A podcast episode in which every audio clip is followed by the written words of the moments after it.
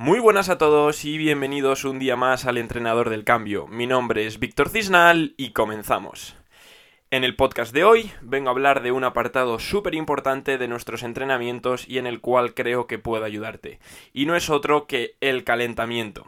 El calentamiento es esa parte que para mí debería ser súper importante en tu entrenamiento, en la cual el objetivo es entrar en calor, darle movilidad a nuestro cuerpo y enfocar nuestro entrenamiento de la mejor manera posible antes de darte tres consejos, voy a eh, intentar eh, hacerte ver lo importante que es calentar, ya que si eh, cuando vas al gimnasio o cuando practicas una modalidad deportiva no estás calentando, estás aumentando tu riesgo de lesión y estás bajando tu nivel de rendimiento. El calentamiento es esa parte aburrida, entre comillas, que no todo el mundo hace a la hora de entrenar, pero es súper importante. En el calentamiento buscamos una subida de temperatura, lo que va a hacer que tu cuerpo esté preparado para ejercer una eh, mayor fuerza o que esté preparado para soportar esas cargas, ya sean concéntricas, excéntricas, a las que le vamos a someter en el entrenamiento. Y sobre todo está reduciendo la em, posibilidad de sufrir una lesión, ya que tu cuerpo no se pone de 0 a 100 en un segundo, sino que tienes que ir calentándolo poquito a poquito antes de poder exprimirlo al máximo. Imagínate que llegas al gimnasio y le pones 100 kilos a la sentadilla. 100 kilos es tu RM y no has calentado, no has aproximado, no has hecho nada antes de tirar esa repetición. Posiblemente o te lesiones o no seas capaz de hacerlo o un sinfín más de posibilidades y ninguna positiva. En cambio, si llegas al gimnasio, haces un buen calentamiento, un calentamiento específico para el entrenamiento que vas a hacer, un poquito de ejercicio aeróbico para subir esa temperatura corporal y calentar esa musculatura. Cuando te coloques esos 100 kilos a la espalda, tras haberte colocado 70, 80, 90, seas mucho más eficiente a la hora de mover esa carga, no haya ese riesgo de lesión y encima lo muevas mejor y más rápido. Entonces, una vez que entendemos que el calentamiento es una parte necesaria de nuestro entrenamiento, voy a darte tres consejos para que lo potencies y lleves tu entrenamiento al siguiente nivel. El primero de ellos es que cojas el hábito y lo mantengas siempre que vayas a entrenar de realizar un calentamiento previo. Este calentamiento lo puedes dividir en día de torso y día de pierna, por ejemplo. Si quieres hacer un calentamiento más específico el día de pierna y centrarte más en movilidad de cadera, dorsiflexión de tobillo, dinámicos de, pierna, perfecto pero adquiere siempre ese hábito de llegar y calentar de cara a tu entrenamiento. Y el día de torso igual puedes hacer más movilidad de hombro, más eh, movilidad torácica, pero siempre calentando bien y manteniendo ese calentamiento como parte principal de tu entrenamiento. Una vez que generas el hábito de llegar y calentar, va a ser mucho más fácil mantenerlo en el tiempo y nunca se te va a olvidar.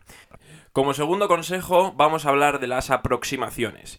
Para aquellos que no las conozcáis, las aproximaciones no es otra cosa que si vas a empezar tu entrenamiento con series de sentadilla y te toca hacer eh, repeticiones con 100 kilos, por ejemplo, pues no empezar directamente tras el calentamiento con esos 100 kilos. Es empezar pues con 40, con 60, con 80 y luego hacer las series efectivas o las series que tienes programadas con esos 100 kilos. Las aproximaciones es un muy buen calentamiento, debería ser parte de nuestro calentamiento, sobre todo en el primero y segundo ejercicio, ya que por lo general suelen ser en los que más carga le voy a meter porque estoy relativamente fresco y puede ser parte principal de mi entrenamiento y nos va a hacer que eh, a la hora de hacer las series efectivas mi cuerpo ya esté acondicionado al movimiento, ya esté acondicionado a esas cargas y esté mentalmente preparado para dar el máximo. Y tercer y último consejo que te voy a dar a la hora de calentar, ya sabéis, tras un calentamiento eh, específico y general, unas aproximaciones, es que visualices. Le, daremos más eh, pie a este tema en futuros podcasts, pero la visualización para mí es parte del calentamiento cuando vas a hacer unas series pesadas o cuando empiezas el entrenamiento, es súper importante que tu cabeza esté presente en ese momento y esté presente en ese movimiento.